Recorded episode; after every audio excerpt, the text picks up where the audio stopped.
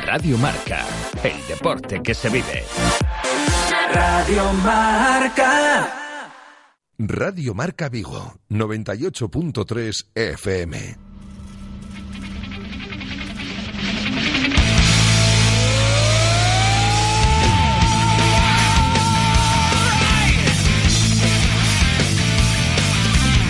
Marca Player DX con Ramón Méndez y Alba Calvo.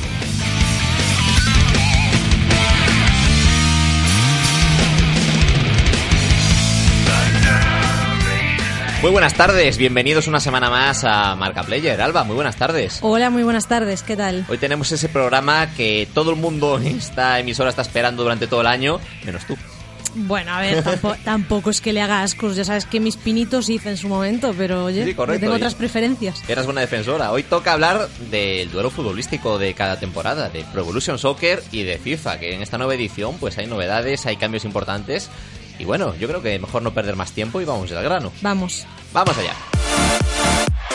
Radio Marca, el deporte que se vive. Radio Marca.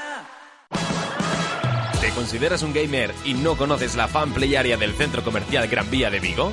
Ven a descubrirla. Un punto gamer permanente y gratuito que de la mano de PlayStation será tu punto de encuentro preferido para demostrar que no tienes rival y conocer todas las novedades. Además, si te registras en hypestation.es podrás conseguir puntos que te harán ser el primero en probar los nuevos lanzamientos y participar en campeonatos con otros gamers de toda España. Fanplay Area del Centro Comercial Gran Vía de Vigo. Los viernes y domingos de 5 a 9 y los sábados de 12 a 2 y de 4 a 9. ¡Te esperamos!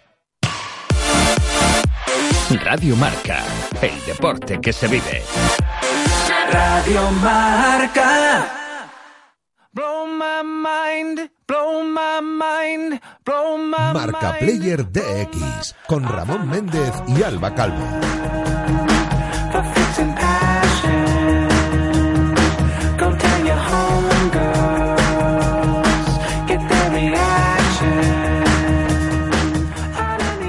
Pues habrá que empezar con el juego que se lanzó antes, que ya lleva unas semanitas en el mercado entre nosotros, Pro Evolution Soccer, la nueva apuesta futbolística de, de Konami para este año, que tenemos con nosotros, pues como cada año, a nuestro experto y seguramente el mayor aficionado del barrio de Pro Evolution Soccer, como es Horacio Maseda. Horacio, muy buenas tardes. Hola, buenas tardes. Cada vez me lo pones más difícil ¿eh? de venir a hablar aquí de, de juegos de fútbol en consola, que siempre decimos lo mismo, y va a ser difícil hablar de algo sin repetirse. Pero bueno, Uy, eso es que Pro Evolution este año no apuesta por la innovación, ¿ok? bueno, es verdad que eh, coge una base muy importante del anterior, de 2018, pero bueno, yo creo que tanto FIFA como, como PES son juegos que como se renuevan anualmente, los cambios, hay cambios, pero tampoco son cambios abismales. Por lo tanto, siempre vemos como los mismos puntos flojos en, las en, la, en la saga y en PES vuelven a por la que, la que conocemos siempre mira los comentarios eh, vuelven a estar reciclados comentarios comentaristas quiero decir. Y luego el tema de licencias os podéis imaginar. Yo creo que Sí, el problema que tiene siempre Pro Evolution Soccer desde hace unos años, depender más del parche a posteriori que... Sí, porque al no poder competir con FIFA, eh, yo creo que Konami está apostando cada vez más por pues la zona de Sudamérica, por ejemplo, y por ligas menores. Y mientras que lo de Sudamérica lo entiendo porque se está creando una comunidad interesante y, y PES lo está haciendo bien en ese sentido, en el tema de las ligas menores, estilo pues Suiza, de Dinamarca, que tenemos este año también, Rusia, que son, eh, yo creo que ligas que se ponen más con un sentido de, de económico, a ver si rascamos, digamos, en el mercado suizo o tal, que más que por contenido, que en realidad son ligas que a un jugador medio tampoco les puede, le interesa mucho, más allá de lo que le pueda interesar a nivel local. Y en ese sentido, pues, aunque tenemos el PES más que dicen el PES con más licencias de la historia, pues al final Sí, no sigue sin ser suficientes. Sigue siendo flojo en ese sentido. El tema de contenido eh, es que prácticamente nos quedamos igual. Es decir, eh, a nivel online, eh, creo que la única novedad este año es que se pueden jugar 11 contra 11, lo cual está muy bien, pero tenemos pocos servidores y poca gente interesada a aparecer en ese tema porque yo por ahora no fui capaz de jugar un partido 11 contra 11. Luego tenemos el, el MyClub, que es el que por lo que apuesta PES, ¿no? que yo aunque no soy un experto tampoco en el tema, pero sé que es algo una fórmula similar al que hace el FIFA, pero no con tanto recorrido como como lo suele tener FIFA, ¿no? Porque acabas teniendo un equipo medianamente bueno con estrellas muy pronto y a lo mejor queda un poco sin aliciente. Y luego en el tema estrella para mí, de- digamos, de, como sección, es la Liga Master, que siempre es, digamos, los jugadores de, de, de PES nos gustan mucho o metemos muchas horas en ese, en ese apartado, pues más o menos sigue igual que siempre. Tiene algunas novedades, es cierto, temas de contratación o objetivos. Por ejemplo, ahora tenemos a un director, a un presidente que nos pide objetivos, aunque tampoco es muy importante cumplirlos. Quiero decir, no es decisivo. tiene repercusiones. Sí, no, te pueden echar, pero quiero decir que no Tienes es que algo... muy gorda. Sí, y es más para conseguir dinero y para poder fichar a jugadores mejores. Y este año sí que la diferencia en cuanto a fichajes, por ejemplo, el año pasado, bueno, y durante estos años, eh, a veces era muy difícil fichar a determinados jugadores, independientemente de que jugases en el Madrid o en el Oviedo, da igual. Caso es que eh, ahora puedes negociar con todos. Antes, eh, muchas veces ni siquiera podías entrar a negociar a de- determinados jugadores porque eran muy importantes para su equipo. Ahora ya negocias con el equipo, con, con el jugador y, bueno, pues en ese sentido sí que, sí que ha mejorado. Bueno, son cosillas, son cosillas que quieras que no, pues hombre, le van dando un poco más de color a la, a la fórmula. Y bueno, puntos fuertes, porque parece que estoy diciendo todas las cosas negativas del PES, y yo sí que creo que este PES es el, el mejor eh, PES de esta generación. Y bueno, es algo. el nivel estaba ahí ya. Bueno, a ver, ya sé por dónde vas, pero. No, no, a ver, hombre, yo, yo fui muy jugador de PES en mis tiempos, pero yo creo que desde el PS6 mm, faltaba un PES que, que, que llene, que según lo juegues digas, Dios mío, esto es oro. Llevamos tres últimos años, yo creo, con una misma base que se está perfeccionando y yo creo que por eso este es el mejor PES de esta generación, porque llevamos tres años puliendo una fórmula que yo creo que ahora, a nivel de campo de juego, de jugar un partido, ya puede competir con, con FIFA. Y luego, por otra parte, también que este año no hay las versiones de la pasada generación y se han centrado más en eso, PC, PS4 y, y Xbox eh, One. Eso se nota a nivel de rendimiento, de gráficos. Ujú. Eh, ya te digo, sigue siendo un PES continuista, pero, eh, pero se perfecciona tanto que ahora ya se refleja mucho mejor lo que sucede en un campo. Eh, a mí me parece que a nivel de tempo y de ritmo es muy parecido a lo que, al fútbol real. Evidentemente sigue siendo, sigue siendo simulación. Sí, simulación. En 10 minutos no puedes re- recrear lo que sucede en un campo en 90, pero sí que tiene una mejor narrativa de los partidos. No sé si me explico. Es decir, eh, la, la historia que, que- que pasa de un- en un partido es, no es un partido plano, como yo que sé, que un equipo juegue de la misma manera a los 90 minutos, sino que reacciona al, al, al jugador, eh, al, al, al tempo del partido, por si va perdiendo puede a lo mejor arriesgar más pasa de jugar de- defensivo a ofensivo. Quiero decir que hay más historia y no ser. Al jugar con la CPU, digamos que no es tan repe- repetitivo como pueden ser otras alternativas del mercado. Sí. qué sutil ha sido, qué sutil ha sido. No, pero hombre, eso está, eso está bien. O sea, no es el típico, yo qué sé, pues hasta hace unos años que tú jugabas una liga y todos los equipos eh, eran Mm. prácticamente iguales y sabías cómo atacar a uno, atacabas a todos. Entonces ahora cada uno tiene más su Mm. personalidad, transmite otra cosa. Sí, eh, ya pasaba el año pasado, ¿eh? pero ese, se- cada vez se nota más. De hecho, eh, lo que se suele decir que tú en el, en el PES, si subes la dificultad, no vas a ver como el Valladolid, por ejemplo. No tengo nada contra el Valladolid. Eh, no vas a ver como el Valladolid de repente se convierte en la naranja mecánica y juega al fútbol. No, va a ser un equipo más rocoso cada vez, pero con sus armas. Va a intentar ganarte pues jugando seguramente al contragolpe con los jugadores cerrados. Eso es interesante para un juego en el que vas a pasar muchas horas jugando contra la CPU. Y luego a nivel gráfico, que es lo que hablabas de si ha mejorado, sí que ha mejorado, pero no, no a un nivel, eh, o sea, a nivel de iluminación, sí, iluminación mejor, pero no lo vas a notar muchísimo. Y hay equipos que están mucho mejor bien, o sea, mucho mejor recreados, igual que el Liverpool con, con, Anfield o, o el Camp Nou, es que quiero decir mucha diferencia, pero luego sí que ves detallitos, la, el- la climatología, por ejemplo, mejoró. En un partido puedes cambiar de un sol radiante a, a de repente a nublarse un poco más, es algo, pues detalles. Pero sí que se nota más en el tema de animación. Por ejemplo, como llevamos tres años en la misma fórmula y cada vez se le van añadiendo más animaciones a los jugadores, el tema del Player ID, que es, digamos, de la saga de, de PES, algo conocido y cada vez hace que, que reconozcas mejor a los jugadores. Antes en el Madrid o en cualquier otro equipo reconocías a los cinco mejores jugadores, ahora casi en la plantilla del Real Madrid ves diferencias en la conducción de balón, en el golpeo, el control. Ves a un Marcelo que no tiene nada que ver con, con un Isco, que es algo que tampoco se ve mm, en FIFA de la misma manera. Por lo menos yo lo que lo poco que he jugado, que he jugado a la demo, eh, los partidos que me, me da la sensación de que, que hay como mucho más, los jugadores son mucho más iguales.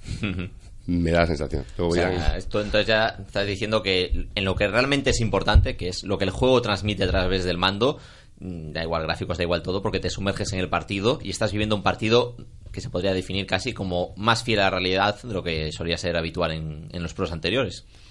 Eh, sí, eh, lo que pasa que ya me pasaba esto el año pasado. Es decir, yo ya con el 2018 me parece que había evolucionado mucho.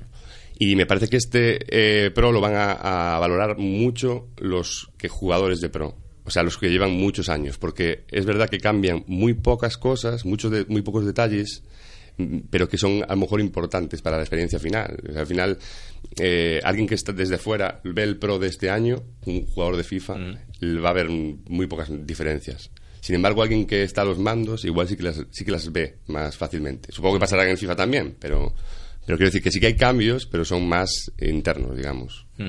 Bueno, entonces, en resumen, ¿te deja satisfecho este Pro 2019 y lo recomendarías como aficionado de la franquicia? Sí que lo, lo recomiendo, por supuesto. Me parece, ya digo, el mejor PES de, de esta generación. Y solo por puntualizar, Sí. tres puntos. Es, es, import- o sea, es muy recomendable, pero si, por ejemplo, eres un jugador que disfruta jugando en solitario, muy, para muchos partidos será contra la IA y tal, me parece un juego muy recomendable. También eh, hay diferencias, no hablamos de esto, del, del Option Files. En PS4 y en PC, pues, puedes, eh, las licencias no es tanto problema porque puedes eh, Trampearlas. trampearlas y tal igual, que es algo que, que el propio Konami está está como impulsando ahí en la sombra porque es muy raro que el primer día tengas Sí. ya todos los parches ahí Sí. listos. Yo imagino que ya tendrán hablado con, con esta gente para que los tengan listos tan pronto.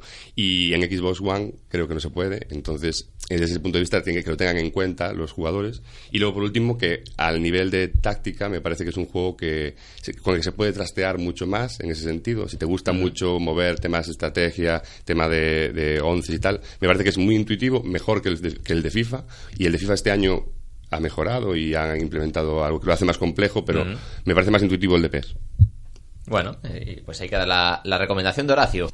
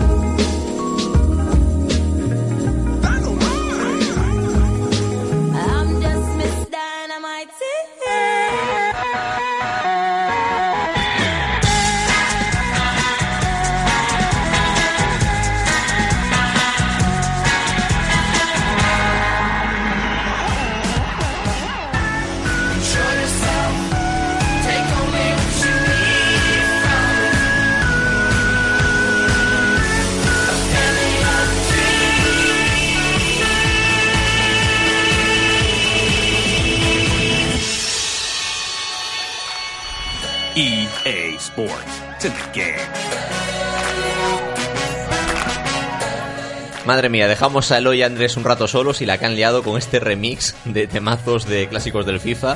Yo creo que aquí están mo- demostrando un partidismo que queríamos evitar.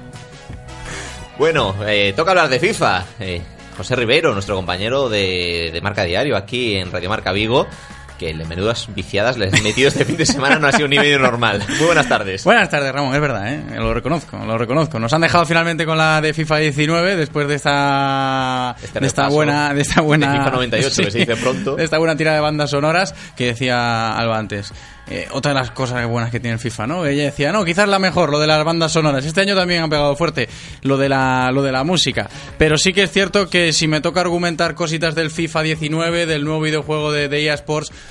pues lo primero tengo que decir que yo soy muy fanboy. No sé si me habéis invitado aquí porque sabéis Hombre, que soy muy fanboy de FIFA. Hay que compensar. eh. Si viene Horacio, que es fanboy de Pro, Claro, hay que claro, con un no, fanboy de cierto. FIFA. No, y yo soy fanboy porque de toda la vida he tenido el FIFA, a excepción de lo que decía antes Horacio también, ese PES del El ese seis. P6, ¿eh? Sí. que, que quizás marcó a muchos y, y a mí también. Yo en aquel, en aquel año me compré el PES y en vez Mm. del FIFA, el PES 6, que, que quizás fue pues mm, para mí lo mejorcito. Luego a partir de ahí solo FIFA y nada más. Y en este caso pues me he enamorado del FIFA 19 porque sí, sí, sí, completamente. Ha sido duro. Eh, ha sido complicado. No, no, en realidad no ha sido nada complicado porque ha sido fácil engancharse al FIFA 19, sobre todo por las expectativas que habían generado con su lanzamiento en la previa, ¿no? De, de todo lo que fueron lanzando, de todas las novedades que iban anunciando y eso que yo creo personalmente que al jugador de FIFA le ha ayudado mucho a, a engancharse. Yo creo que el mejor FIFA de, como antes decía Horacio que el PES de 2019 podía ser el mejor PES de esta generación, yo estoy convencido completamente de que el FIFA 19 es el mejor FIFA de, de la historia, simplemente por varios motivos. Porque a nivel de jugabilidad. Uf, es que apuntas fuerte, ¿eh? O sea, el mejor sí, de la historia. Sí, sí, sí, te lo, te, lo- te lo puedo reconocer Sí, sí. Y, y he jugado muchos FIFA porque yo creo que han solventado algo que mm, quizás otros FIFAs no tenían, que siempre competían PES y FIFA con el tema de, por ejemplo, las licencias, Sí. por el tema de, de los gráficos, de la jugabilidad.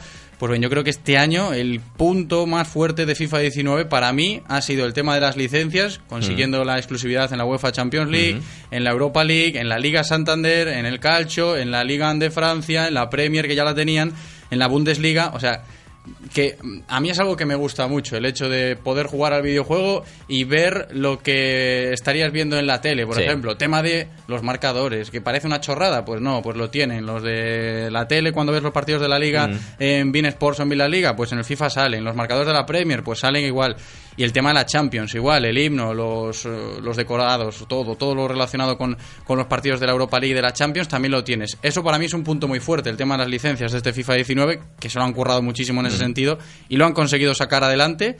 Y el otro punto fuerte en este aspecto, de decir tú, caray, me gusta ver al Real Madrid o al Real Cruz Celta un poco como en la vida real, que no sean jugadores recreados. Pues también se han esforzado en eso porque, sin ir más lejos, en la Liga Santander aquí en España, 200 caras nuevas, más de 200 caras nuevas reales escaneadas de los jugadores. Que hacía falta, hacía falta. Hacía porque falta. En, en el Celta mismamente, quitando aspas, que lo tenían de la época del Liverpool, Correcto, el correcto. resto no se parecía y eso era nada. algo que era muchas veces el gran debe del FIFA, ¿no? Sí. Que muchas veces pues podía decir, no, sí, está muy bien el FIFA porque está guay, es el FIFA, nos gusta de toda la vida, pero faltaba eso, ¿no? Muchos jugadores eran estándar, muchos jugadores Mm. eran recreaciones simplemente virtuales y ya está. Este año sí que es cierto, hay que decirlo, hay muchos que siguen siendo recreaciones porque no, no, no puedes, la gran cantidad de equipos que hay, evidentemente es muy complejo hacerlo, pero sí que han hecho ese esfuerzo de meter eh, escaneadas a los jugadores en la vida real y tener, pues por ejemplo, sin ir más lejos, en el Real Cruz Celta 6, 7, 8, hasta 9 jugadores con su cara real, que eso se agradece, ¿no? Los ves en las repeticiones y dices tú, caray, estoy viendo a Maxi o estoy viendo a Lobotka, Mm. y, y eso por eso que, que te lo digo. Y a esto se le suma también otro punto muy pero que muy fuerte eh, a favor de FIFA 19, dentro de, de las licencias, por supuesto, es el tema de los estadios. De los estadios, por ejemplo, en la Liga Santander. Han metido a todos los estadios recreados como en la vida real,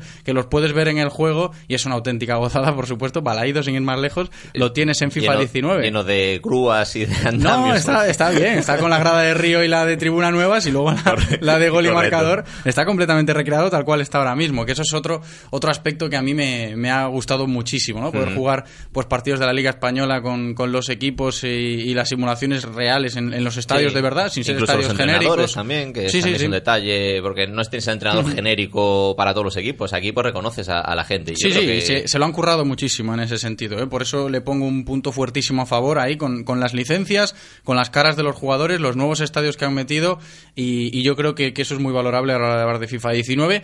A la hora de jugar el partido, hombre, yo creo que a nivel visual, a nivel de gráficos y a nivel de iluminación, sobre todo, que ese era el punto fuerte, que sí, el punto débil, perdón, que sigue arrastrando el FIFA Mm. en los últimos años. Quizás en los partidos por la noche la recreación no es tan exacta, ese puede ser uno de los puntos más débiles. Es similar al FIFA 18, en lo que es la jugabilidad, Mm. lo que es pues las animaciones de partido, lo de los comentarios. Eh, En eso no ha cambiado nada. Yo creo Mm. que el esfuerzo está en lo de las licencias, en lo de las caras reales de los nuevos jugadores, los estadios nuevos que han metido y en, el, en lo que es el simulacro, en la animación de juego, creo que es bastante similar a FIFA 18.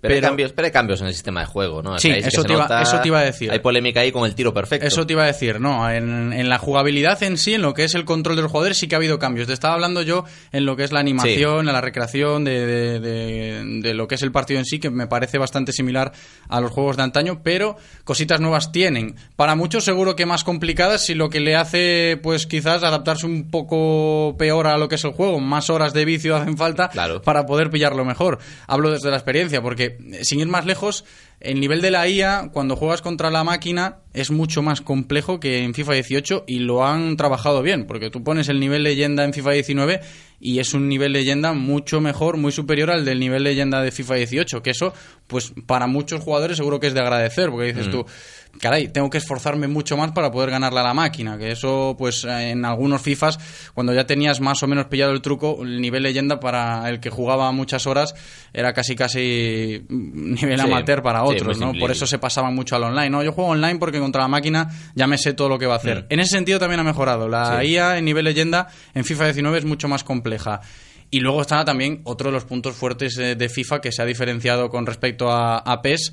Me quedan dos, porque yo diría que el modo camino de, de Alex Hunter también es otro de ellos, Uf, por es supuestísimo. Eso, eso es, es oro, ¿eh? Ojo, Sí, sí, me parece y que no es una tontería. ahora lo- Tienes dos deci- decisiones, pero lo que cunde. Ahora lo contamos, lo del camino, pero también no me quería dejar lo del Ultimate Team, Mm. que es otro de los puntos fuertes, insisto, de FIFA, del juego de eSports, porque ha arrastrado ya en el último año a muchísimos jugadores a, a esta disciplina, lo de Ultimate Team, y este año yo creo que van a seguir por la misma dinámica. Muchas variaciones no hay, pero sí que han metido cositas nuevas que seguro que van a interesar. Lo del Division Rivals, por ejemplo, que sustituye a las divisiones antiguas para poder clasificar de Food Champions. Han metido cositas por ahí. A la gente yo Mm. creo que le va a gustar mucho esas novedades. Y lo del camino, que tú decías que para mí es otro punto fuerte para defender y recomendar el FIFA, Mm. eh, sí o sí. Lo de Alex Hunter. Se han currado otra trama. Yo creo que ahora han tirado un poquito más eh, orientado a lo que podría ser, eh, salvando la comparación, la intrahistoria o la trama del GTA, ¿no? Con tres personajes al mismo tiempo, entrelazados las Correcto. historias. Y pasa esto en FIFA, con Alex Hunter, el joven jugador británico que tiene su historia, ahora ficha por el Real Madrid. Bueno, no vamos a hacer spoiler aquí, pero que también controlas, tienes la capacidad de controlar la narrativa de su amigo, de Williams y de su hermana, de Kim Ah. también. Entonces puedes jugar con los tres y eso yo creo que la experiencia de juego eh, no te la da eh, el PES en este, en este caso. No, no, y además es lo que dices tú. O sea, son detalles interesantes, pero es que todos los modos de juego que has dicho, cada uno de ellos por separado ya justifican la compra del juego. Porque el camino parece que es una tontería, pero Es igual te estás alejas- ahí 10 horas o 15 Por horas supuesto, jugando, porque te alejas de todo lo que puede ser un, un videojuego de fútbol estándar, ¿no? De, Sí. de jugar un partido ya sea contra la máquina, un modo carrera contra la máquina o un partido online con tus amigos jugando al fútbol. Mm. Tienes otra visión del videojuego con el camino. Es como unas fases que tienes Sí. que hacer. Hay fases, hay, hay modo de película, ves la, la, bueno, la historia cómo se va transcurriendo a medida que van pasando partidos, que los tienes que jugar, evidentemente.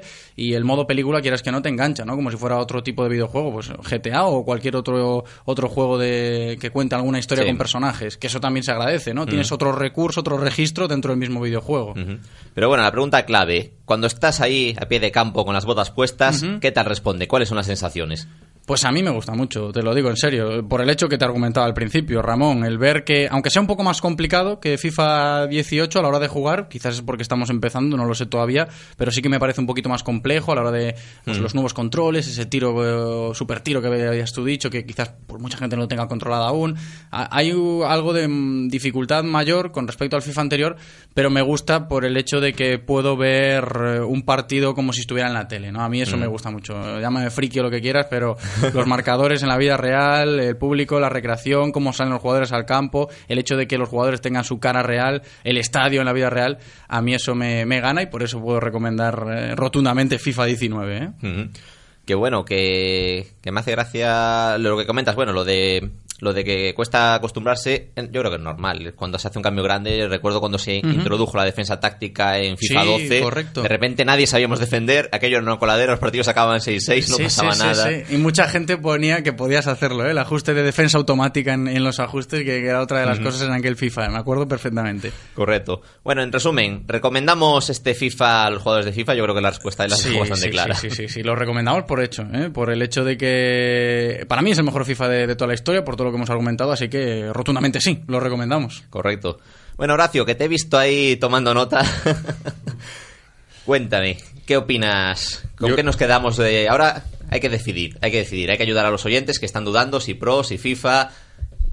Yo creo que he sido más crítico yo con el PES que él con el FIFA. Pero yo creo que también porque llevamos un mes con PES y hay un largo recorrido que yo ya... Igual si, me- si hacemos esto con dos días, yo igual te vengo aquí a hablar las bondades del PES y hubiera sido mucho más efusivo. Pero, de todas formas, eh, todo lo que comenta él, por, por los puntos más fuertes que veo Mm. que en los que se ha centrado y los he apuntado, son las licencias, las caras, los estadios, o sea, la ambientación en sí de- del partido, que yo estoy de acuerdo completamente. De hecho, estoy tan de acuerdo que creo que si eso se lo pusiésemos al PES y el FIFA tuviese eso. eh, Es que en PES, parte se lo ha ganado el FIFA al PES, lo del tema de, de las licencias, en este caso la Champions, eh, hablando mal y Mm. pronto, se la ha birlado al PES y la Europa League también, y digo, caray, el punto fuerte del PES, eh, la licencia de la Champions, me la quedo. Sí, sí, estoy de acuerdo. De hecho, Le creo falta que- lo del Barça y el Camp Nou, porque no lo hemos comentado, que sí que es cierto que el Camp Nou no sale, no sale en el FIFA porque lo tiene íntegramente Konami. Mm. Le falta eso quizás, pero no sé si con el tiempo se dará. Pero yo creo que FIFA sí se ha dado cuenta de, de los puntos fuertes del Pro y se los ha querido traer, ¿no? Bueno, y un poco al revés, ¿no? Porque también eh, Horacio comentaba que ahora había partidos 11 contra 11, que también es algo que FIFA lleva haciendo que desde el 14. Ujú.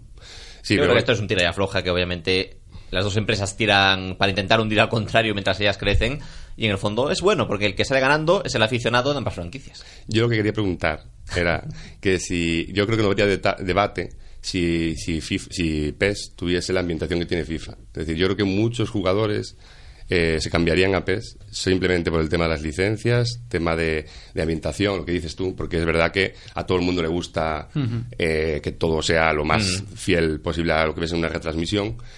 Pero creo que por eso hay el debate entre PES y, FIFA, porque FIFA siempre ha estado muy fuerte en ese sentido, aparte de que, bueno, a nivel económico supongo que tendrá algo que ver. Es decir, las licencias no es porque prefieran FIFA, es porque hay un- una empresa detrás que compra las licencias y ya está.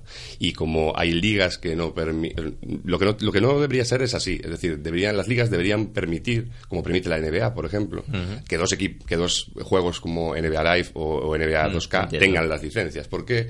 Porque esa exclusividad. Eh, yo creo que si jugasen con las mismas cartas, igual ahí podríamos ya empezar a hablar de qué jugador, qué juego de fútbol es mejor. Porque aunque yo creo que argumentaste muy bien eh, todo el tema de por qué FIFA es recomendable, creo que te centraste más en todos esos aspectos de ambientación. Y yo creo que ahí sí que es verdad que no hay no hay debate posible. FIFA eh, es mejor. También en cuanto al tema de online, yo creo que, que FIFA se adaptó muy bien a los tiempos modernos. PES es de los de la gente obsoleta como yo que sigue jugando que sigue jugando en casa de los co- colegas que prácticamente no juega inter- en, en online que juega muchos partidos contra la máquina que está solo en su en su movida. Entonces, creo que a PES le pasa un poco eso, que no se ha sabido a lo mejor eh, mover a los nuevos tiempos, a, a tiempos que, que el online es, es indispensable, que tiene un sistema eh, FIFA muy, muy bien trabajado, que incluso lo está copiando PES, mal copiado, pero lo está intentando copiar.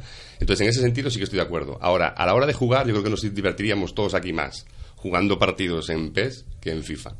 Sin tener en cuenta eso. ¿eh? Yo no sé, porque llevo tantos años jugando al FIFA que seguramente fuera malísimo jugando al PES y entonces no me divertiría. Yo creo que eso también le pasaría a Horacio al revés. Tienes razón. No, eso es muy importante. Influye claro, mucho, obviamente. influye mucho. Es el verdad, hecho de que te sientas cómodo jugando. Claro. Sí, sí, porque es lo que iba a decir, que quizá yo lo veo así, porque llevo tantos años, llevo jugando a, a PES, pues 18 años. Llevo casi tanto tiempo jugando a PES como sin jugar en mi vida. Quiero decir, tengo 36 años, llevo la mitad de mi vida jugando a PES. Y estoy tan acostumbrado a la forma de jugar que, que- que cuando pruebo FIFA no lo voy a no le voy a, a- a- Ujú. a jugar a lo mejor corre- correctamente. Claro.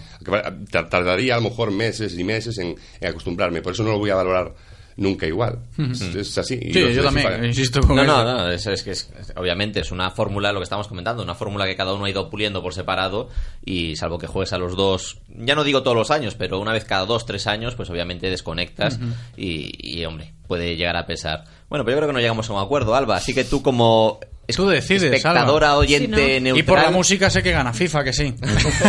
Me, ha- Tú, me ¿a ti quién te lo ha vendido mejor? un poco ahí, ¿eh? ¿Eh? ¿Quién te lo ha vendido mejor? A ver, la verdad es que los dos han expuesto sus puntos bastante bien. Mm. Entonces ahí ya depende de, es una cosa de, de qué te tira más. ¿Qué te tira más? El aspecto visual, que te sientas ahí como si fuera la vida real. La música mola mucho, efectivamente, también. Hombre, escuchar a Offspring mientras estás echando un partido pues tiene que molar mucho, ¿no? Pero bueno, no sé si sale Offspring en este, eso, eso, pero en su momento salió. pero vamos, que, que bueno, es lo que dice Horacio, que igual si jugaran con las mismas cartas, otro gallo cantaría, a lo mejor la gente dudaría más si quedarse con uno o con otro, pero te- está, está bastante claro desde una outsider total Mm. que eh, tiene FIFA tiene muchas ventajas con respecto a- al PES ahora mismo. no me mires así, Horacio. y, y bueno, que yo creo que no juegan, por usar una metáfora futbolística, en la misma liga. Aunque, mm, pues yo no sé, no sé si será una cuestión de dinero o, o qué, pero bueno. Yo no, yo, no, me quemo más, ya, ya dije bastante. Correcto. Pues yo, mira, yo casi echo de menos la época en la que el fútbol estaba más abierto y teníamos This is Football, teníamos World Wide Soccer, teníamos Virtua Striker, había variedad, o el tarjeta roja, que, que no había reglas. Una época en la que había más variedad, que podías elegir y había mucho más estilos de Matizo juego. eso de las, las reglas. En FIFA 19 también tienes ese modo de juego, ¿eh? Partido rápido sin reglas y todas estas cosas que lo han metido con novedad que antes se me había pasado. Por si te divierte jugar sin árbitro, a pegar patadas y ya está. Sin fuera, sin nada, sin fuera de juego Madre y mía. nada. Ribeiro, no ayudas. Yo te lo dejo caer, te lo dejo pues caer. nada, José Ribeiro, Horacio Maseda, muchísimas gracias por acompañarnos y hasta el año que viene. Gracias a ti, Ramón. Chao. A vosotros.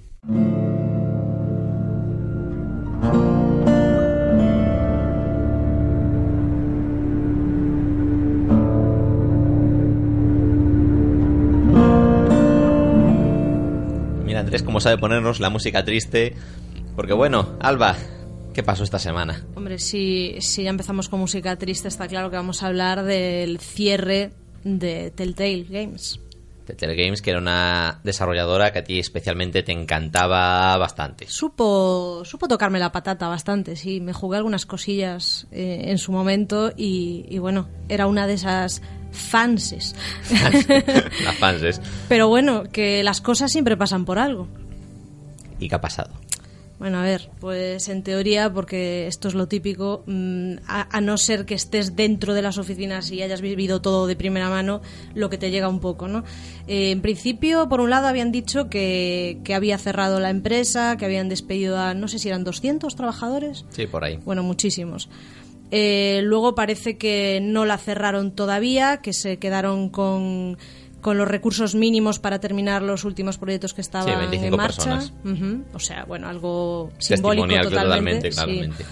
Y, y bueno, esto es un drama porque se fue muchísima gente a la calle, claro. Hmm. Y, y de hecho la industria se revolucionó con todo este tema, ya no solo por el drama humano de, de 200 personas que, que dejan de, de tener trabajo, sino porque, bueno, era una empresa que había apostado fuerte por un montón de licencias que, bueno, al menos a nivel personal, pues creo que lo estaban haciendo entre comillas bien, porque tiene sus cosillas que, que ahora hablaremos. Pero bueno, estas cosas pasan y, y bueno, no sé tú qué opinas al respecto. No, bueno, a ver, lo estaban haciendo bien, pero es lo de siempre en esta industria. Las ventas lo son todo y Telltale Games tuvo ese pico, por así decirlo, con la primera temporada de The Walking, The Dead, que bueno, que estamos hablando de la empresa, no hemos dicho todavía los juegos que hacen. Telltale Games son precisamente la desarrolladora de estas aventuras narrativas como la- las, cuatro, Dead. entre- las cuatro temporadas de The Walking Dead, The Wolf Among Us, Wolf Among Us, Tales from the Borderlands. Regreso al futuro, las dos Juego temporadas de, de Batman, Juego de Tronos, Guardianes de la Galaxia, el modo historia de Minecraft, que era una cosa totalmente un poquito surrealista. aleato- aleatoria, sí. Pero bueno, que, que igual eh, las ventas no acompañaban, igual ahí fallaba la fórmula. Sí, bueno, yo creo que también fueron un poco, se precipitaron un poco adquiriendo tantas licencias en tan poco tiempo eh, y a lo mejor han querido abarcar más de lo que realmente podían, Mm. porque como que casi no le dieron tiempo, no les no dieron tiempo a, a ver si las ventas acompañaban para seguir metiéndose en, en más en más licencias, en, en más eh, sagas, que aparte eh, son licencias muy conocidas que mueven a mucha gente, pero en fin.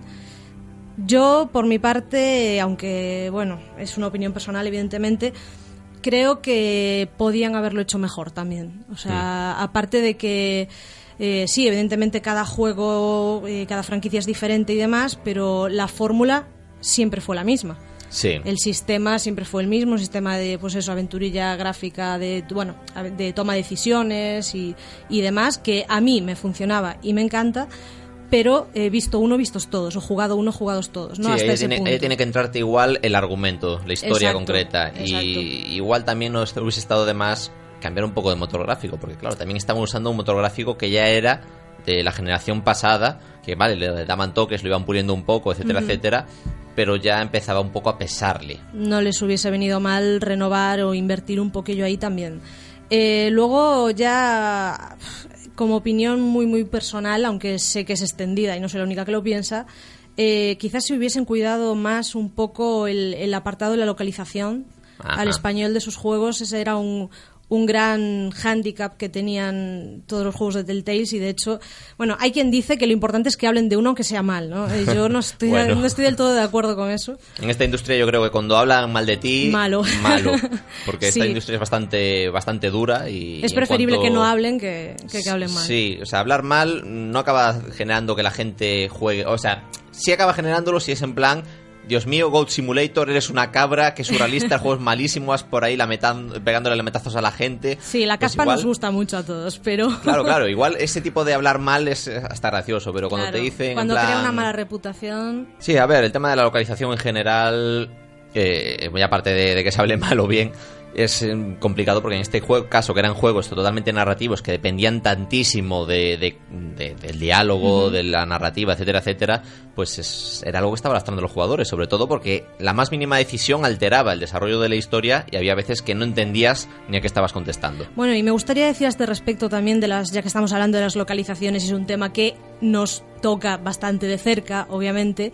Eh, mucha gente, yo pues en, las, los cursos y clases que doy, aún a día de hoy, pues eh, lo típico que usas algún ejemplo de, los juegos de Telltale, porque en fin, hay mucho que sacar de, esos juegos. Y, y la gente, los alumnos, siguen preguntándome eh, si son traducciones de fans. Y salvo, creo, salvo el primer juego de, de The Walking Dead, yo creo que to- o sea, todos los demás son de equipo de profesionales, de traductores profesionales, en una empresa de traducción y en teoría eh, no, no hay motivo, no hay motivo para que las traducciones salgan con este nivel pésimo de calidad. Pero bueno, por ejemplo, en el primer The Walking Dead eh, creo que fue una traducción de fans latinoamericanos que luego hicieron al, al que- al que luego le hicieron una revisión para de pulirlo, hecho, ¿no? De hecho, me está diciendo Andrés por el Pinganillo que él está ahora mismo jugando al Batman de, de Telltale Anda, me lo compré el otro día. Y, y que claro, que precisamente hay veces que son traducciones latinoamericanas y que, por ejemplo, el Joker se llama, lo llaman el Guasón porque es la traducción, Claro, es la traducción oficial de la traducción oficial allí. Y claro, Exacto. eso es el tipo de cosas que no funcionan en todos los mercados. No Efectivamente, puedes... pero ya no es que solo, no es solo que no funcione, es que tengo entendido que, que, que Telltales, eh, o sea, que hace eh, las traducciones directamente siempre a, a la TAM, bueno, lo que se conoce como la TAM. Vaya- básicamente latinoamericano. Sí, ¿no? bueno, quieren intentar llegar a todos los Claro. mercados y, y pasar un poco, e- evitarse el tener dos versiones diferentes. Pero bueno, ya aparte de eso, mm, el estudio tampoco funcionaba. Parece ser que había hace un año, hace un año sí, yo creo que la temporada pasada hablábamos del crunch en los videojuegos, de esta presión que someten los jefes a los empleados para trabajar demasiadas horas, Jornadas hacer maratonianas. jornadas maratonianas y parece ser que Telltale era bastante dura en este aspecto y, y los empleados que se han ido no hablan precisamente bien. Bueno, a ver, este siempre es un tema delicado, ¿no? Eh, aún el otro día eh, vi un tuit bastante, bastante peligroso que, que era un usuario que decía que, que lo mínimo que podían hacer los, los trabajadores que, que habían sido despedidos era terminar los proyectos en los que estaban trabajando, aunque fuera gratis, porque del mismo modo hay un montón de, de fans que, que, que hacen fan traducciones de, de, de forma totalmente gratuita siempre. Y que si ellos lo hacen pues pues que los profesionales con más razón eso es Mm. un pensamiento muy peligroso Sí, sí, además decía en plan, si le tienen cariño a su obra, tienen que terminarla como sea. Y es en plan, no, no vale cualquier cosa, obviamente. Tú imagínate decirle a tu carpintero que si le tienes cariño a tu obra y a tu profesión, que por favor te termine ahí los armarios gratis y, y pronto, porque todos nos Claro, merecemos Te guardar una estantería, por favor, no, no me, me queda fea la habitación, termíname el armario porque... Es que esto es lo de siempre, o sea, con, con casos como un carpintero, un cirujano, lo que sea, eh, todo el mundo se echa las manos a la cabeza. Pero cuando se trata de videojuegos, Bueno, a No ver, pasa nada. aquí entra un poco esa idea, claro, de que los videojuegos es un elemento de ocio, igual que el cine o la literatura o el cómic, y la gente, muchísima gente, eh, considera que, que tendría que ser de acceso gratuito y que todo el mundo tendría que acceder a ello mm, al mínimo coste posible. claro, pero y no- sin quitarles razón de todo, hay que pensar también toda la gente que hay detrás en cualquiera de estas producciones, sean autores, sean dibujantes, sean diseñadores, sean programadores, sean traductores. Hay muchísima gente que obviamente eh, se gana la vida con esto y además eh, había un estudio, un estudio universitario que hace salió hace un par de años que decía que de aquí a 2050, 2075 más o menos, la inmensa mayoría de los trabajos serán centrados en la industria del ocio, porque las eh, fábricas tradicionales van a estar más evolucionando hacia lo que es eh, maquinaria autónoma, etcétera, etcétera. Con lo cual hay que empezar a valorar un poco estas- este tipo de trabajos porque puede ser lo que nos debe comer a todos en, en algún momento. Pues sí, empezando por los padres, que son los trabajos que más les cuesta aceptar. Correcto.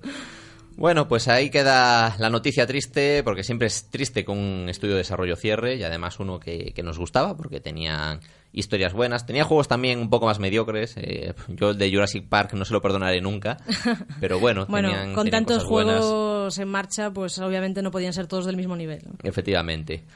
Así que nada, eh, esperemos que le vaya muy bien a los trabajadores y esperemos que sea una de las últimas veces, porque seguramente habrá más, pero espero que no queden muchas, que oigamos hablar del crunch este. Esperemos que no. Radio Marca, el deporte que se vive. Radio Marca. ¿Te consideras un gamer y no conoces la fan play área del centro comercial Gran Vía de Vigo? Ven a descubrirla. Un punto gamer permanente y gratuito que de la mano de PlayStation será tu punto de encuentro preferido para demostrar que no tienes rival y conocer todas las novedades. Además, si te registras en hypestation.es podrás conseguir puntos que te harán ser el primero en probar los nuevos lanzamientos y participar en campeonatos con otros gamers de toda España. Fanplay Area del Centro Comercial Gran Vía de Vigo. Los viernes y domingos de 5 a 9 y los sábados de 12 a 2 y de 4 a 9. ¡Te esperamos! Radio Marca, el deporte que se vive. Radio Marca.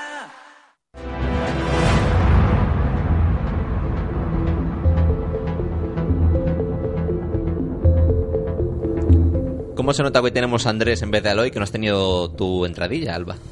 Bueno, ya ves, hay gente... Bueno, mira, yo qué sé, tío. Yo, yo no voy a decir nada porque es que Andrés es Andrés y Eloy es Eloy, hay que quererlo como es y en fin. ¿No, Eh, no te lanzas tú? ¿No te lanzas a hacerla tú? no, casi que no, que ya lo tengo muy mal acostumbrado aquí a Fury. Muy buenas tardes, Furi. Buenas tardes, eh, Ramón, buenas tardes, Alba. ¿Pero esto qué es? ¿Pero esto qué es? O sea, ¿por qué no ha entrado con, con la entradilla de Alba si es preciosa, es perfecta? qué, qué mal. Pues nada, ya sabes, sac- sacas el móvil un momentito para la próxima. Claro, porque no sabes que solo tiene puesto de, de tono, de, de melodía, de Mm. llamada.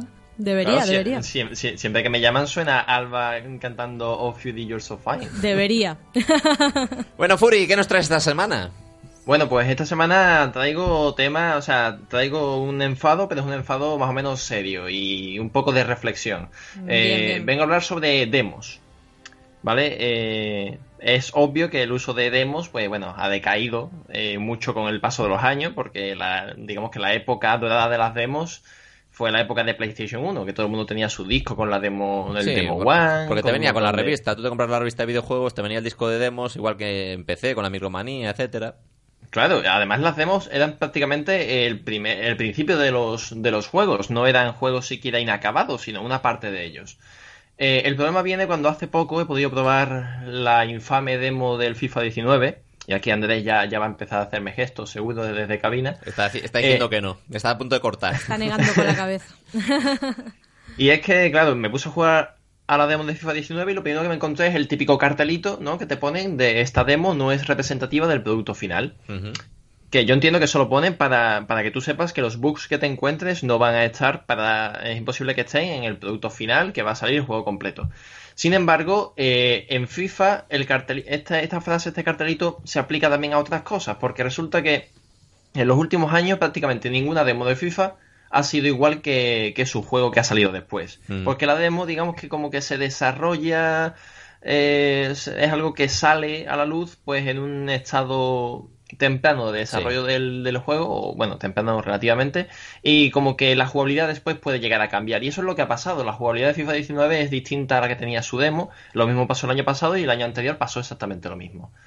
Eh, la otra demo a la que jugué, eh, o sea, la demo anterior a la que jugué, hay que irse bastante meses atrás, fue de Octopath Traveler. Una demo que para mí está perfectamente construida. Y aquí es donde viene la infame comparación de una demo con otra. Eh, y aquí creo yo que viene la reflexión. Hay que pensar muy bien eh, con qué motivo hacemos una demo. Porque eh, si un juego no es, o sea, si una demo no es representativa del producto final, como es el caso de FIFA 19, Ujú. eh, hay que, yo me plantearía muy seriamente qué estoy haciendo y para qué quiero esa demo. Porque an- an- antiguamente las demos vendían juegos y la demo de Octopath Traveler te vendía el juego. Sí. Un- pr- prácticamente un capítulo 1 entero, eh, se conserva el archivo de guardado, puedes retomar la partida cuando te compres el juego, el juego prácticamente es una parte final, o sea, es una parte del, del videojuego ya terminado. eh, y sin embargo, FIFA es como algo súper incompleto, súper limitado, eh, con publicidad de- del propio juego de- por todas partes, no sé. Creo que son dos ejemplos de marketing muy mal, o sea, muy bien y muy mal hecho. Por parte de FIFA 19, un juego que no se puede, o sea, una demo que no se puede hacer nada al juego final, eh, y que encima te dice que no es representativa, pues entonces ¿para qué lo quiero? Y por otro lado, Octopath Traveler, que te permite jugar al primer capítulo eh, y retomar la partida cuando, cuando continúes con el, con el juego final. Mm. Eh, No, hay que no, pensar ojo, muy bien. Que dice es Octopath, Octopath Traveler, pero también Valkyria Chronicles 4 más recientemente también te dejaba la demo jugar tres, o sea, bueno, lo que viene siendo varios capítulos de, de la historia, que podías meterle 3-4 horas de juego, que quieras que no, hombre, es que es el problema que siempre se comenta de las demos, ¿no? Eh, sobre todo con los juegos así de rol, como son los casos que estamos hablando, que siempre se dice en plan, no, es que eh, si juegas una demo de media hora a una hora, no es representativa del juego, no llegas a empaparte el universo, no llegas a sentir bien las mecánicas. Pues hombre, lo que se está haciendo son demos de 3-4 horas fácilmente, que luego por encima si quieres, pues le metes más eh, aprovechando para subir de nivel o lo que sea, y una partida que se te conserva, que cuando quieras, eh, si te interesa, te compras el juego final, continúas desde donde lo dejaste. Y, y- y no has perdido el tiempo, o sea, no has tenido que volver a empezar, has conservado eh, todos los niveles, objetos, etcétera, y a mayores, pues todo lo que. El, el- tiempo que hayas podido invertir en subir de nivel y en aprovechar. No sé, es que es una demo bien aprovechada, bien pensada, y yo creo que todas tendrían que tirar por ahí. Al menos, claro, porque aquí estamos hablando de distintos tipos de juego, al menos en juegos de rol, porque si coges una demo de cuatro horas de Call of Duty, por ejemplo, tienes el juego entero ya. Claro, eh, yo creo que este, este es el camino a seguir. Se, po- se podía exportar a otros formatos también, pero sí que es cierto que, por ejemplo, en la demo de Final Fantasy XV eh, tiene un pequeño fallo y es que el, el giro fuerte de la historia eh, no te lo enseña la demo. Y yo creo que ahí hubiese sido importante enseñar ese giro. Aunque, aunque enseñes una parte vital del principio del juego, pero dejas a la gente con ganas de, de seguir conociendo esa historia de, uy, como cuando, como un cliffhanger de una serie Sí. que te deja con, con ganas de la nueva temporada, pues yo creo que eso tiene que ser una demo. Un- yo creo que tienen que ser demos, que sean la parte inicial del juego con un cliffhanger que te haga querer comprar ese juego. Y no la infame demo tipo FIFA 19 de, mira, eh, te hemos mm, desarrollado una demo que está incompleta a propósito, con una jugabilidad que no representa el, el juego final. Eh, creo que hay que tirar más por el lado de los RPG o con ese tipo de demos. O, o estas demos que te dicen, eh, la puedes usar cinco veces o diez veces. Por ejemplo, mira, sería otro, otro formato. Lo malo es que, claro, eh, como hay algún speedrunner en la sala, se pasa el juego en la demo. Ese es el problema. No sé, yo creo que aquí eh, es un tema interesante el que sacas porque de verdad que, que aquí hay mucha tela que cortar, sobre todo por, por lo que dices, en plan, hay que saber igual amoldar la demo al formato, al género el que se está tratando. En el caso de FIFA, pues aquí sí que puede ser más, más complicado y más debatible, porque claro, hasta el último segundo hay mucho margen para pulir, sobre todo a nivel de licencias, de meter caras escaneadas de personajes, de personajes y de jugadores, etcétera, etcétera. Y hombre, ahí pues en estos juegos de fútbol, pues sí que igual el, el tema, pues tener seis, ocho equipos entre los que elegir y tirar por ahí para unos partidos, creo que es un poco la, la base a seguir. Pero en otro tipo de géneros, totalmente de acuerdo. Hace falta demos que de verdad te hagan sentir que quieres ese juego. Completamente de acuerdo, Ramón. Tú siempre sabes si- sintetizar muy, muy bien mis palabras y te lo agradezco enormemente. No, hombre, para eso está más. Pues nada, Furi, hasta la semana que viene. Hasta la semana que viene, chao. Hasta luego.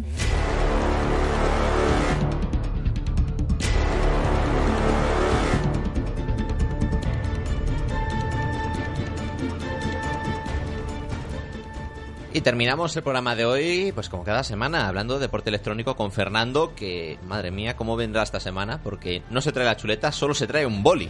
Sí, bueno, es que esta semana traigo una noticia muy pequeña con un rant muy grande después. Oh, maravilloso. A ver, Cuéntame. a ver. La noticia es el resultado del European Masters, eh, que ya os eh, habíamos comentado que, que era este fin de semana.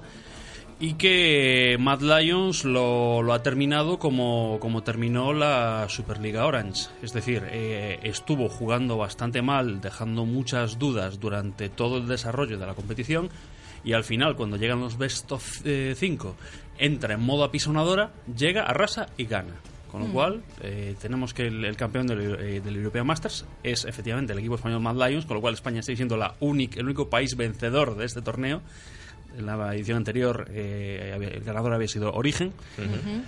Y, y nada, pues eh, nos- me congratulo mucho porque ya sabéis que yo soy, soy muy fan de, de Mad Lions. Correcto. Pero, claro, la pregunta del millón es, ¿y ahora qué? Eh, porque Mad Lions ya ha alcanzado su techo como, como organización. En otros tiempos, antes del sistema de, de franquicias que, ya entrará en vigor en, en el split de, de primavera de 2019, pues uno podía pensar, wow, Mad Lions está jugando muy bien, eh, tiene una organización y un equipo potentes, es un equipo que está listo para jugar Challenger, eh, de hecho, o sea, probablemente est- estaría, est- estaría ya clasificándose, pero ya no existe Challenger, ya no existe forma de ascender más allá de, de eso, de las, de las ligas eh, regionales. Y, y el futuro de, de Mad Lions en estos momentos es tremendamente incierto. Porque, claro, uno puede pensar, bueno, es un equipo exitoso, va a seguir jugando eh, así eh, durante en la Liga Española y en los próximos European Masters eh, hasta, bueno, hasta que se agote su tiempo, hasta que termine su ciclo. Pero claro, la cosa no está tan clara, porque tú ves a los jugadores y al entrenador de, de Mad Lions y dices, esta gente no está para nivel nacional, esta gente está para nivel internacional. Y claro, ¿y ahora qué? Esta gente probablemente no quiera seguir dentro de, de esta orga- o sea, dentro de una limitación que es jugar, jugar en España. ¿Qué va a ocurrir eh, con, con- con- con este equipo? Eh, el equipo se desmonta, cada jugador se va a otro equipo. Eh, ¿Podrá ocurrir como hizo Vitality, que decidió comprar un equipo que se sabía exitoso y se lo llevó entero para su organización? ¿O simplemente desaparecerá en el olvido para siempre? Eso, pues claro, ese es una incógnita que, que que nos va a quedar hasta, hasta el mes de enero. Y es una incógnita terrible, porque estamos hablando de eso, de que no es que digas, "Bueno, un equipo cualquiera va y desaparece. No, no, el campeón de España y del European Masters puede desaparecer o no, puede transmutarse. Hombre, será lo más normal, ¿no? Que se reinventen para adaptarse al nuevo panorama. Pero es que no depende de ellos, porque claro, o sea, de hecho, eh, Arane, el entrenador de, de Man Lions, comentaba que, que después de, de ganar el torneo, que estaban esperando que, bueno, a ver si recibían una llamada de Riot para decirles que, que se incorporasen a la, a la LCS. que, que- que- que sería lo esperable, por otra parte, que dices, bueno, este equipo que acaba, acaba de dejarse a, los equipos de, de las otras 13 regiones eh, por el camino, bueno, de las Mm. otras 12, eh, pues es un, será un digno competidor de LCS. Pero claro, luego te paras a pensar, ¿y a quién quitas? Porque Claro. si metes a uno, tienes que quitar a otro. Y, y todos los equipos de la LCS europea son unos equipos en este momento pues históricos, eh, con un gran número de seguidores, eh, vamos, que Eso es, es una decisión terrible, poner a uno y quitar a otro. Y, y sobre todo eso que... Y sobre todo, elijas lo que elijas, vas a generar polémica. O sea, sea quien sea el sacrificado, malo. Porque si es un equipo pequeño, va a haber quejas de medio mío, siempre los mismos de siempre, etcétera, etcétera. Y si es un equipo potente, mm, se van a echar encima los aficionados igual. Sí, sí, es que además el, el- el equipo pequeño sacrificado, eh, es, o sea, ti- el que tiene casi todos los boletos es, es uno que amamos eh, con toda nuestra alma en esta casa, que es Unicorns. Con lo cual, eh, esto, o sea, esto, esto podría, podría ser desastroso. Y to- todo esto, bueno, pues claro, es el, es el, el resultado de, de- de esta conversión al sistema de franquicias que el año pasado decíamos, bueno, en Europa nos hemos librado, pero en Estados Unidos y China ya entran. En Estados Unidos y China ya han jugado con el sistema de franquicias. Ahora Europa entra. Curiosamente, Corea mantiene el sistema de ascenso y descenso. Y les va muy bien. De hecho, el equipo que ascendió el año pasado estuvo jugando por el campeonato. Es decir, estuvo, estuvo siempre en la, en la pelea por el primer puesto. Griffin eh, hizo, o sea, como recién ascendido, hizo una- un, un espectáculo brillante. Y este año, eh, el ascenso y descenso se saldó con descenso de dos, de dos equipos clásicos y ascenso de dos nuevos. Quiero decir, el sistema tradicional europeo sigue funcionando en Corea. Y en 2019 va a seguir ahí, por lo que parece.